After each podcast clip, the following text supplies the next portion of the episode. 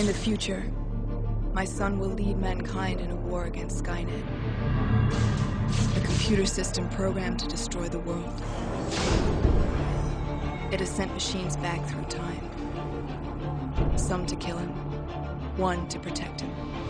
Today we fight to stop Skynet from ever being created. To change our future. To change his fate. The war to save mankind begins now.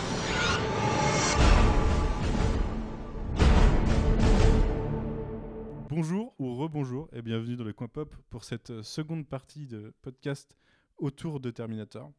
Euh, une seconde partie qui sera cette fois consacrée, après être revenu sur les films, à la série télé de la fin des années 2000, euh, Terminator The Sarah Connor Chronicles, que j'ai cette fois réussi à prononcer correctement dès le premier coup. C'est plutôt pas mal. C'est pas si compliqué que ça en vrai, hein, mais bon. Une série qui du coup a été diffusée par la Fox euh, à partir de, 2000 de janvier 2008 et qui s'est terminée assez rapidement puisque en fait alors, tu dis ah oui Alfro pas dans ton micro mais ça on a l'habitude Oui, non, mais je me rappelais pas que c'était aussi vieux. et C'est peut-être pour ça que je m'en souviens pas si bien. ah oui, oui, bah oui si tu l'as vu à l'époque c'est oui, c'est vieux c'est pour ça que moi je me suis rematé là pour, pour me remettre dans l'ambiance Euh, donc oui donc je ne l'ai pas dit mais je suis toujours avec Une Jay petite série ou deux pour se remettre dans l'ambiance, messieurs, dames, chez vous. 31 Parce que- épisodes Voilà. c'est mis en- c'est une bouche minime, c'est minime. Le mec, il a le temps en plus. Il y a des mises en bouche encore plus difficiles à avaler que ça. hein. Oh, laisse tomber.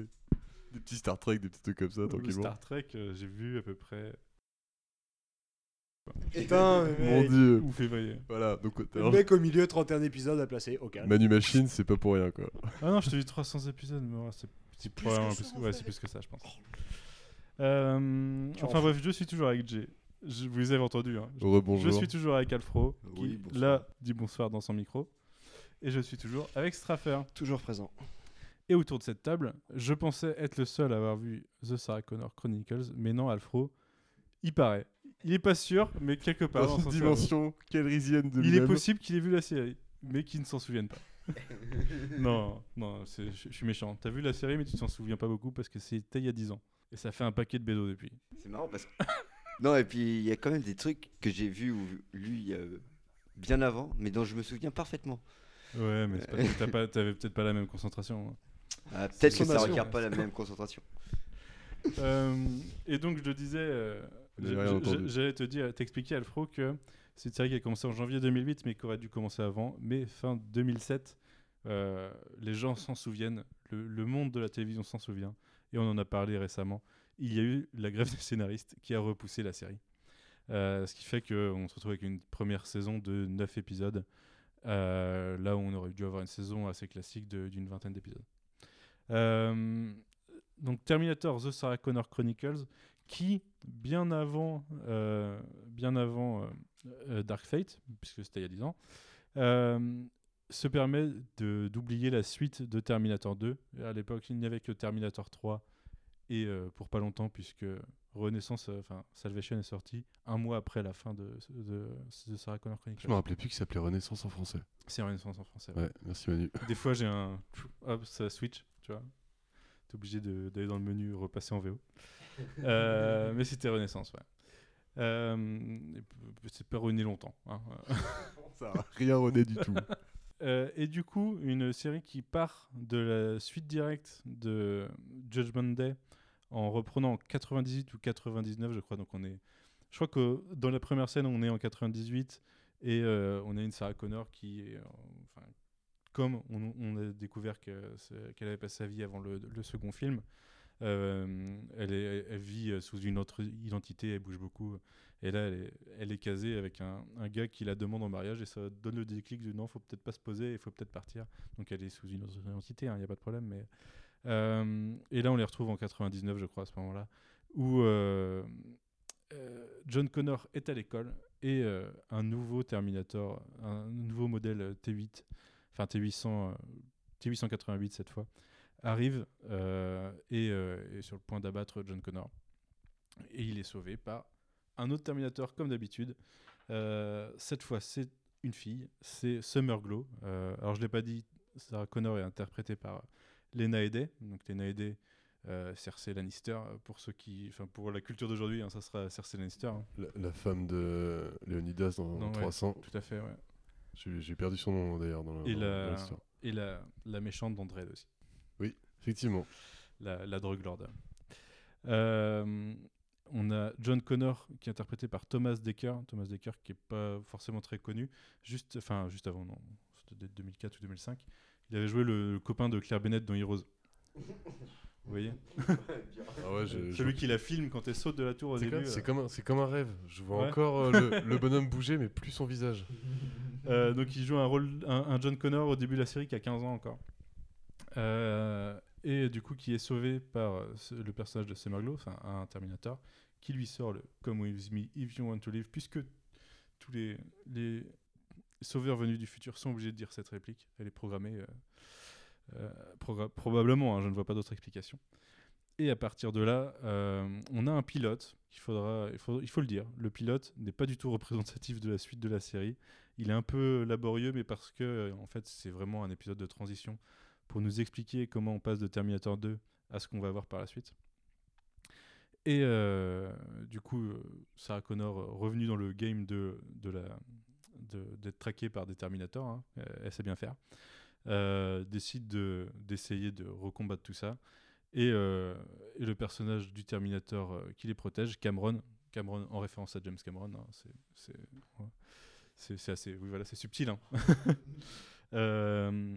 les projette dans le futur en 2007, enfin en 2007 ou 2008, pour raccorder avec l'époque où euh, la série est tournée et pour euh, les projeter surtout dans un monde où euh, on a les nouvelles technologies de 2008, donc on a des, commence à avoir des smartphones et on commence à avoir pas mal d'IA qui se développent, ce qui est du coup un grand tournant dans l'histoire des Terminator, qui va être une des bases de la première saison en tout cas en fait, enfin des bases de toute la série, mais le combat contre l'IA est une base de la première saison. Donc la première saison euh, se déroule sur 9 épisodes assez rapidement. euh, du coup, dans, ce, futur, ce nouveau présent, euh, les personnages sont présupposés morts, puisqu'il y avait une enquête sur Sarah Connor euh, à la suite de l'explosion de Cyberdyne, mais bon, tout le monde pense qu'elle est morte au moment où en fait elle est partie dans le futur. Donc elle est globalement, globalement clean, mais ils vivent toujours, ils vivent toujours cachés. Et euh, la série va euh, tourner autour du fait que les, le, le Skynet envoie des robots dans le passé, élimine, essayer d'éliminer John Connor, mais pas que, éliminer des éléments clés du futur, et essayer de construire aussi le futur. Et du coup, la résistance aussi envoie des éléments dans le passé pour construire le futur, c'est-à-dire préparer. Par exemple, euh, Skynet va essayer de stocker, euh, stocker le métal qui, sera, qui permettra de construire les exosquelettes plus tard, quoi, par exemple.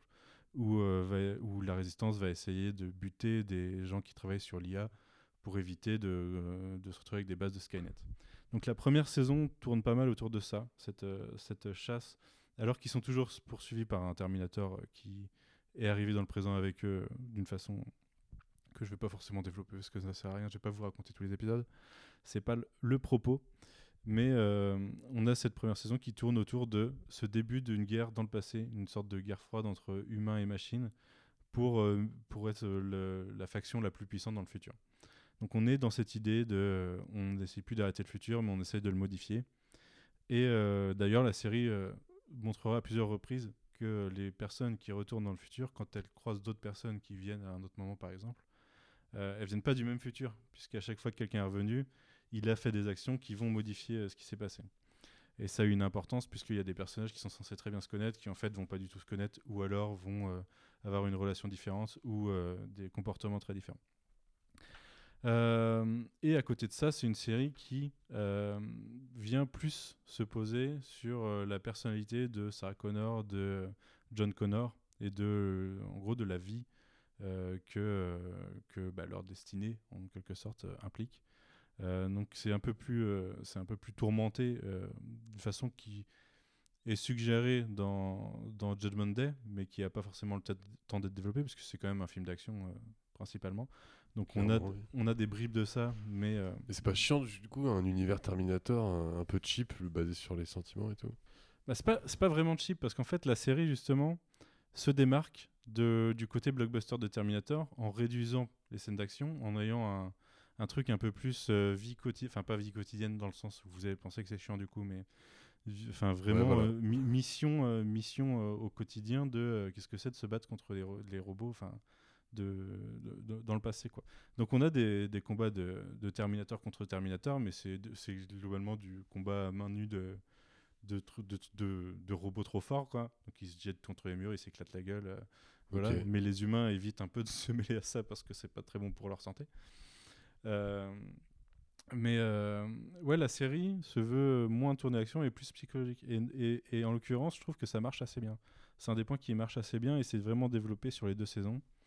euh, où on va voir les personnages confrontés au fait que bah, souvent d'ailleurs les agents de la résistance c'est un peu des fils de pute quoi ils butent des humains à, l'appel pour, empêcher le futur donc voilà il y, a cette réflexion morale du soldat, enfin quelque chose qui tourne un peu plus sur la psychologie du soldat et, et ce que ça implique, ce qu'implique la résistance et des choses comme ça. Et on a aussi un côté un peu moins manichéen des machines, avec un, plot qui se terminerait quasiment sur un, cliffhanger en fin de série, puisqu'elle est annulée à la fin de sa saison 2, mais euh, au fur et à mesure de la série, on a un personnage euh, qui est introduit en début de saison 2, qui est joué par Shirley Manson, qui est la, chanteuse de Garbage, euh, qui joue un, un Terminator venu du futur et qui est à la tête d'une entreprise qui développe une IA, euh, mais qui est un personnage très ambigu où tu sais tu, sais pas trop vers quoi ça va. Et euh, on se rend compte au final que euh, dans le futur il commence aussi à y avoir des factions dissidentes de Skynet et qu'il y a des machines qui veulent construire dans le passé une alternative à Skynet qui viendrait combattre Skynet dans le futur par exemple des choses comme ça. Donc au final on n'a pas pas deux camps mais on, finit par avoir trois camps et des interactions entre c'est un côté très intéressant qui du coup n'est pas du tout exploré dans les films et qui est complètement abandonné euh, parce qu'on on n'aura jamais la suite. Mais, euh, c'est que- c'est c'est quelque chose qui est assez poussé. Euh, tout comme le développement, l'IA qui est développée à partir de ça, euh, qui, est personnifié par un, ancien Terminator reconverti du coup dans le film, euh, qui va devoir apprendre à essayer, de voir ce qu'est la morale, euh, ce qu'est la vie, ce qu'est la mort, des choses comme ça. C'est assez philosophique de ce point de vue dans la saison 2. Euh, mais, mais voilà, en gros. Alfro, est-ce que tu as des bribes de la série? Est-ce que tu as des choses qui te reviennent? Ouais, bah ouais, comme maintenant, en t'entendant parler, c'est vrai que j'avais plus lu l'impression d'un- d'un truc euh, survivaliste euh, sur, euh, ouais, entre Sarah Connor et son fils. Et euh, D'ailleurs, il y a un peu ce côté de euh, presque à la Walking Dead, de tu as des personnages principaux qui peuvent, euh, qui peuvent jarter d'un coup euh, balle dans la tête, quoi, par exemple. C'est quelque chose qui, qui arrive dans la série. Et ouais, il y a, y y a ce côté survivaliste un peu de les personnages que tu croises, euh, faut pas forcément t'attacher à eux. Et euh, ce qui compte, c'est John Connor. Ouais. Mais euh, ça se traduit aussi par un côté vachement cheap, euh, enfin, dans- ce que je m'en souviens, euh, tu vois. Mais bon, du coup, ça servait le propos et le propos servait euh, le budget de la série. hein. Mais euh, je pense que c'était pas si mal fait. Après, c'est vrai que vu le tournant où ils ont introduit la série juste après le 3, ça a dû faire bizarre. Ils l'ont pas un- introduit juste après le 3. Ils ont sauté le 3. Et euh, au niveau euh, temps, ça a commencé en 2008, alors que le, le 3 est sorti en. Ouais, mais je veux En- dire, le tournant qu'a pris le 3, euh, Oui. vachement actionnaire, débile. euh, Retourner là-dessus, c'était bizarre. Bah après, c'était assumer le côté tout, enfin Terminator. Au final, à chaque fois, tu vois une nouvelle timeline, donc tu peux te faire. Justement, ça fait partie du propos de la série, et tu peux faire un peu ce que tu veux. Et euh, c'est ce qui sert d'ailleurs Dark Fate, c'est que contrairement à d'autres, euh, séries de films, d'autres franchises, qui parfois veulent faire des soft reboots de façon un peu générique, là, l'univers le permet quoi. Euh, et il y a un autre point que je trouve assez intéressant, c'est le développement, du coup, il y a un développement beaucoup plus poussé euh, de John Connor et de euh, ce qu'implique son futur pour lui, en quoi ça pèse sur, du coup, sur son adolescence, mais aussi en quoi euh, son attachement progressif aux machines, puisqu'il travaille beaucoup avec des machines dans le futur, et qu'en fait on découvre au fur et à mesure qu'il est quasiment isolé et euh, il n'est qu'entouré de machines, en fait, il est quasiment euh, séparé de, de l'humanité, et c'est un truc que tu vois se développer au fur et à mesure de la série, c'est que en tant que personnage, il est obligé de se détacher des gens et de se détacher du fait que peut-être à un moment il va vivre trois mois dans une ville et d'un seul coup il va devoir changer totalement parce que parce qu'il y aura quelque chose qui va se passer quoi. Je trouve que ouais ouais d'un point de vue euh, d'un point de vue univers, ça développe vachement mieux les personnages que la plupart des films. Et euh, on pourra avoir euh, Enfin, moi, je vois les personnages de Judgment Day comme des icônes, en fait. C'est vraiment une. c'est des personnages assez figés, quoi. Ils évoluent à travers le film, notamment Sarah Connor, qui est un peu extrémiste au début et qui, est un peu plus soft à la fin. Euh, et beaucoup plus et beaucoup plus travaillé dans la série et John Connor aussi et c'est ouais je, je- je trouve que comparé à un Nick Stoll dans le 3 où euh, son personnage était un peu plat quoi euh, ça, ça faisait plaisir Euh, est-ce que tu veux développer Alfro ou est-ce que on peut s'arrêter là Mm, hein, on on n'est pas obligé de là. parler euh, une demi-heure de The Sarah Connor Chronicles mais ce que je voulais dire c'est que c'est un si vous avez le temps de mater 31 épisodes de 40 minutes franchement c'est pas une mauvaise Tranquille, expérience tranquille. Mec, tu proposes ça à des gens qui en 2019 ont Netflix, ont Amazon, ont euh, tous les services de streaming. Franchement, à quel moment tu te places un Terminator 31 épisodes comme ça? Bah, pourquoi ça va encore Franchement, ça 31 va. épisodes? Alors en plus, Jamais. elle- la, la série est nulle part. Elle est sur aucune plateforme en France. Mais ça je se sais pas si elle euh, dit. Bah, je peux, le- oui, je te le confirme si tu veux. ça peut se transférer de mon disque dur tiens si tu veux. Non, mais non, justement, je te faisais l'apologie que je- non, jamais. Mais euh, ouais, bon, si tu veux. Mais Je- franchement, je, je mettrais peut-être ça. c'est, il faut. Enfin, t'as peut-être pas la même accroche que Jay et moi on peut avoir à, à l'univers euh, de, base, quoi, ou qu'un Claudel par exemple pourrait avoir à cet univers. Je- j'espère réussir à le convaincre de mater cette série un jour. Je suis pas sûr. Mais euh, ouais, bonne expérience. Franchement, Jay, bon, tu, ça se trouve tu m'en voudras. C'est très possible, t'as une tolérance à certains trucs, euh, je n'accepte pas, mais euh, en série notamment. Mais ouais, ouais, ouais, ouais, mais franchement, pour, euh, pour l'histoire que tu viens de me raconter, je suis, je suis, je suis curieux. Alors ça finissait sur un cliffhanger en plus, qui était censé développer par la suite quelque chose euh, que j'aurais pensé être intéressant. Euh, mais je sais pas si je vais le spoiler là. Alors imaginons que vous vouliez peut-être mater cette série que vous l'avez pas fait. Euh, arrêtez d'écouter là. Et si jamais vous avez pas envie de la mater et que vous avez envie de savoir euh, un des Tu la développeurs- mettras jamais, Jay. Je l'ai dit tout à l'heure. Hein, me je l'as l'ai déjà dit, mais l'heure. déjà dit. Spoiler, euh, à partir de maintenant, la série finissait sur euh, le fait que- Alerte spoiler, non? Oui, j'ai dit spoiler à Ah partir de maintenant. Ouais, donc, euh, T'as pas fait un petit. Tu veux petite faire son- un, un générique T'as euh, pas- spoiler, T'as pas ouais fait une petite sonorité Ah, J'attendais la tienne. Non. Tudu, tudu, tudu. Don't be fooled by the rocks that I got. I'm still, I'm still Jenny from the block. Used to have a little, now I have a lot. No matter where I go, I know where I came from. Don't be fooled by the rocks that I got. I'm still, I'm still Jenny from the block. Non Tu, tu, corromps, euh, tu corromps ça dans... Alors l'anecdote pour que les gens comprennent, c'est que ma femme, quand je fais le générique, enfin quand je fais le, thème de Terminator, trouve que ça ressemble beaucoup au thème de Jenny from the Block de Jennifer Lopez. Ce qui fait que vous allez entendre régulièrement des morceaux de Jenny from the Block dans le fond de ces podcasts. Ici, euh, nous on l'entend pas, mais moi je sais où ça se passera. Désolé. Enfin désolé ou non hein, d'ailleurs, hein, c'est juste, c'est pas dans l'ambiance de Terminator euh, clairement. Euh, donc le, le fameux, euh, la fameuse toute fin de la série, c'est que voilà, on avait un développement d'une IA justement qui était censée être celle qui allait contrer Skynet dans le futur et qui euh, elle part dans le futur à un moment du coup, ce qui sera jamais résolu parce qu'on n'aura pas la suite de son histoire. Euh, mais John Connor aussi fait un bon, enfin est emmené dans le futur à ce moment-là et se retrouve donc dans un futur qui est basé sur une timeline où lui il est parti dans le passé. Enfin en 2009 il saute dans le futur. Donc ils ne vivent pas le jugement dernier qui, dans cette euh, nouvelle timeline euh, de post-Cyberdyne, euh, est prévu pour avril 2011, je crois. Et il ne devient jamais un leader de la résistance, donc il arrive dans un futur où en fait John Connor est, inconnu de tout le monde et où il y a forcément des choses et un nouveau futur à découvrir.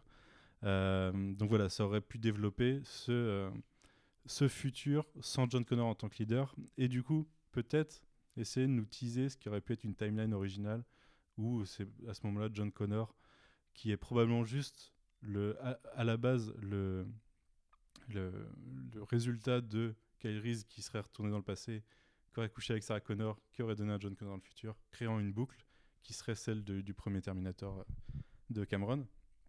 Mais euh, on ne le saura jamais. On ne le saura jamais.